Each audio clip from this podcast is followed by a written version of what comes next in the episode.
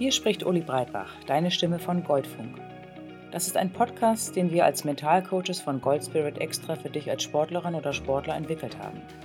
Bei Goldfunk erhältst du viele wertvolle Informationen zum Thema Mentaltraining. Genauso gebe ich dir kleine Übungen an die Hand, die du in dein Training oder deinen Wettkampf mit einbauen kannst. Es geht um Blockaden und Stress, genauso wie Themen rund um das Thema Wettkampf. Außerdem bekommst du die Möglichkeit, deinen eigenen Werdegang zu reflektieren. Denn wir von Gold Spirit sind davon überzeugt, dass der Erfolg nur dann wirklich zählt, wenn er auf deine Art und Weise passiert. Und jetzt wünsche ich dir ganz viel Freude auf der Suche nach deinem eigenen Gold Spirit.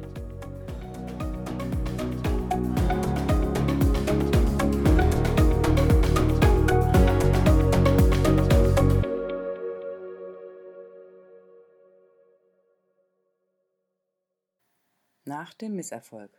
Optimistisch in die Zukunft blicken. Hallo und herzlich willkommen zur heutigen Wettkampfeinheit nach dem Misserfolg mit dem Thema Optimistisch in die Zukunft blicken.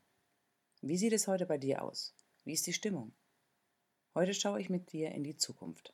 Zum einen hast du in der Einheit Abhaken bereits gehört, dass das größte Wachstum häufig aus einer Niederlage erfolgt. Das Leben ist voll von unplanbaren Situationen und auch den Erfolg können wir nicht hundertprozentig planen. Du kannst nur viel dafür tun, die Wahrscheinlichkeit deutlich zu vergrößern, dass du mehr Erfolg hast. Und du kannst vor allem viel dafür tun, negative Erlebnisse für dich positiv zu nutzen. Vielleicht hast du bereits vom sogenannten Weisheitsdenken gehört. Das umschreibt die Fähigkeit zu sehen, dass aus jeder misslichen Lage etwas Positives entstehen kann. Das bedeutet, dass du dich aufgrund misslicher Umstände nicht aus dem Gleichgewicht bringen lässt, sondern dich wieder in Balance bringst und in Bewegung bleibst. Diese Fähigkeit, sich seelisch schnell von Tiefschlägen zu erholen, nennt man auch Resilienz. Wenn du aus einer Krise noch stärker herauskommst, als du vorher warst, nennt man das posttraumatisches Wachstum. Die größte Kreativität und Energie entfaltet sich nämlich dann, wenn du in der Lage bist, Misserfolge zu verkraften. In Hinblick auf die Zukunft macht es manchmal auch Sinn, sich neben den Wettkämpfen oder Turnieren auch einer alternativen Zukunftsgestaltung zu widmen. Vor allem, wenn du merkst, dass du sehr viel Druck verspürst und dadurch viel Stress entsteht. In so einem Fall ist eine alternative Planung für dich von Vorteil. Es bedeutet nämlich nicht, wie das vielleicht manche meinen, dass du deinen Fokus verlierst und dich nicht mehr 100% auf deinen Sport konzentrierst. Du bist auch ein Mensch, wie alle anderen. Und der Sport ist eine wunderbare Sache, für dich vielleicht auch das Wichtigste. Aber es ist eben auch nur Sport. Und das ist vollkommen in Ordnung so. Und wenn du deine Fühler ausstreckst, was dich außerdem interessiert und was vielleicht nach oder neben dem Sport noch für dich anstehen könnte, dann nimmt dir das den Druck. Viele Sportler sind ganz verblüfft, wie befreit sie auf einmal auflaufen und wie leicht und attraktiv auf einmal der Sport auch wieder für sie wird. Die Freude kehrt zurück und somit auch die Leistung. Entscheidend ist außerdem, dass Glück ansteckend ist.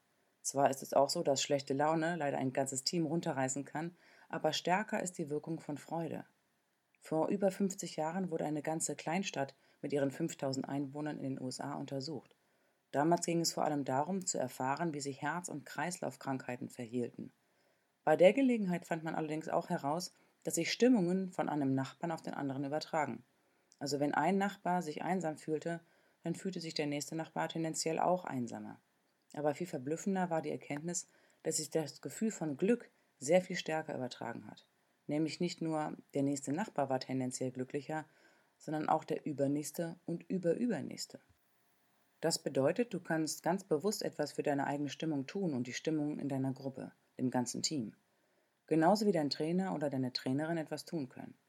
Martin Seligmann, der führende Wissenschaftler auf dem Gebiet der positiven Psychologie, und Karen Ravitch haben die Auswirkungen von optimistischen und pessimistischen Trainern und Spielern untersucht. Sie haben sich die Kommentare und Aussagen von Sportlern und ihren Coaches genau angesehen. Das Ergebnis ist nicht verwunderlich wonach vor allem Trainer, die sich optimistisch äußern, ein positives Klima in ihren Mannschaften generieren, und diese Teams haben viel eher nach einem Misserfolg wieder Erfolg, genauso wie sie nach einer Niederlage zu alter Stärke zurückkehren und sogar über sich hinauswachsen. Das solltest du dir immer wieder bewusst machen. Am besten ist es sogar, eine optimistische Haltung zu kultivieren. Sie sollte viel Raum haben und es ist auch sinnvoll, die eigene Wortwahl, und zwar in die innerliche wie äußerliche, und die deines Umfeldes darauf zu überprüfen, wie optimistisch sie ist und wie positiv und konstruktiv. Das vergrößert nämlich deutlich die Chance, gute Leistung zu zeigen und nach einem Misserfolg über sich hinauszuwachsen. Auch zeigte sich in der Studie, dass optimistische Mannschaften wesentlich belastbarer sind als pessimistische. Das ist eine Haltungsfrage. Und es geht nicht darum, den ganzen Tag grinsend durch die Gegend zu laufen, sondern tendenziell die Chancen zu sehen. Natürlich ist es wichtig zu identifizieren, was nicht funktioniert, was stört und was sich als nicht zielorientiert erweist. Vielleicht hilft dir das Bild des Chancenfinders und betrachte dich selber als jemanden, der Chancen sieht und ergreift. Wo liegt die Stärke in einer Situation und wo siehst du Möglichkeiten, damit es beim nächsten Mal besser funktioniert? Und reiße andere mit. Das ist der Moment, wo eine Mannschaft einen Sieg einfährt, mit dem niemand mehr gerechnet hat. Ich habe das selber erlebt.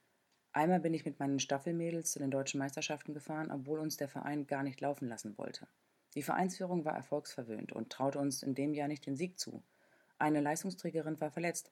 Wir liefen sozusagen in zweiter Besetzung.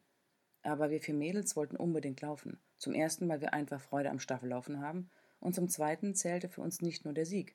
Wir wollten uns über jede Platzierung freuen und einfach schauen, was passiert. Am Ende gewannen wir den Meistertitel in einem absolut spannenden Rennen mit 200 Sekunden Vorsprung im strömenden Regen. Wir hatten einfach so einen Spaß beim Laufen, gepaart mit diesem Jetzt zeigen wir es euch. Mit einem Sieg hatte niemand gerechnet und wir hatten uns einfach selbst überrascht. Ich hoffe, du siehst den Vorteil im Optimismus. Wie schon gesagt, ich kann ihn dir nur ans Herz legen. Du kannst ja schauen, wie dein persönlicher Optimist aussieht. Bei den einen strahlt er einem unverhohlen ins Gesicht und bei anderen zeigt er sich versteckter. Entscheidend ist, dass du Kontakt zu ihm hast oder zu ihr. Schön ist es natürlich für dein Umfeld, wenn es auch etwas davon mitbekommt. In welcher Form und welcher Dosis ist natürlich dir überlassen. Ich wünsche dir auf jeden Fall alles Gute, dir und dem Optimisten. Und weiterhin viel Erfolg. Ich freue mich schon auf die nächste Einheit mit dir. Bis zum nächsten Mal. Ciao.